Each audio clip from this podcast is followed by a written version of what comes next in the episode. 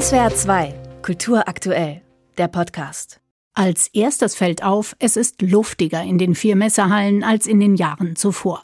Und es sind insgesamt weniger Galerien vertreten, 177 statt wie bisher um die 200. Aber die wichtigste Neuerung, die Galerien wurden dazu angehalten, in ihren Kojen nicht mehr so viele verschiedene Künstlerinnen und Künstler zu zeigen, erklärt der neue Messekurator Christian Jamuschek um einfach die Galerien eben auch aufzufordern, einen kuratierten Stand zu haben. Dass, wenn man als Besucher kommt, dass es auch immer einladend ist und dass man neugierig wird und nicht, dass man irgendwie das Gefühl hat, man wird so überwältigt von zu vielen Eindrücken. Ein Konzept, das der Messe eindeutig gut tut. So kann man zum Beispiel bei der Galerie Tammen gleich ein halbes Dutzend Arbeiten von Track Wendisch entdecken, der aus Elektroschrott aufwendige kleine Stadtansichten aus der Vogelperspektive baut, die von weitem wie Gemälde wirken und die der Künstler mit einem Augenzwinkern Hommage an Monet nennt.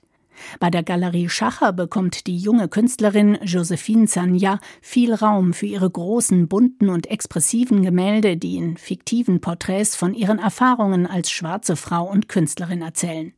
Die Art Karlsruhe 2024 zeigt viele zeitgenössische Positionen. Der Generationenwechsel an der Spitze macht sich bemerkbar. Es gibt erstmals einen Academy Square, auf dem sich junge Absolventen der Stuttgarter und Karlsruher Kunsthochschulen präsentieren dürfen. Und für junge Galerien gibt es die Möglichkeit, einen verkleinerten und damit preisgünstigeren Stand zu mieten.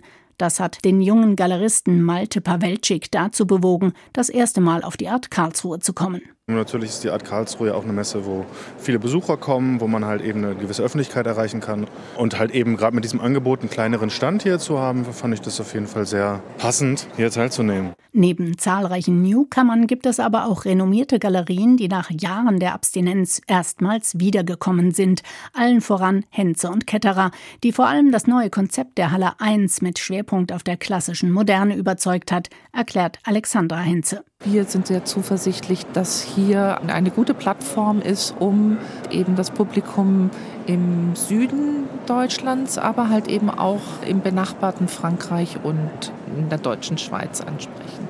Und so kann man bei ihrer Galerie das vermutlich teuerste Kunstwerk der diesjährigen Art Karlsruhe erwerben, die Spielende Badende von Ernst Ludwig Kirchner, die mit 1,55 Millionen Euro angesetzt ist.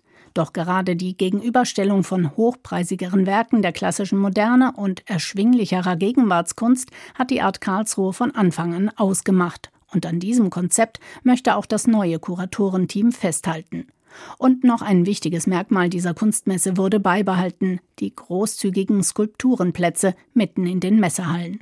Auf einer dieser Plätze sorgte heute die Künstlerin Konstanze Vogt für Aufsehen. Sie hat aus Seidenpapier mehrschichtige, mannshohe Skulpturen kreiert, die zu jeder vollen Stunde von Tänzerinnen bewegt werden. Performance Art auf einer Kunstmesse? Es ist ein Experiment. Also weil wir wollen ja in dem Sinne nichts verkaufen und die Kunstmesse ist natürlich zum Verkauf von Kunst angelegt. Trotzdem habe ich aber das Gefühl, dass es irgendwie gut funktioniert und dass wir uns so ein bisschen so eine ruhige, konzentrierte Insel schaffen konnten. Die Art Karlsruhe wird in diesem Jahr beweisen müssen, wie wandelbar sie ist und als erste Kunstmesse des Jahres sicher wieder ein wichtiges Stimmungsbarometer dafür sein, wie kauffreudig Sammlerinnen und Sammler zurzeit aufgelegt sind. SWR 2 Kultur aktuell. Überall, wo es Podcasts gibt.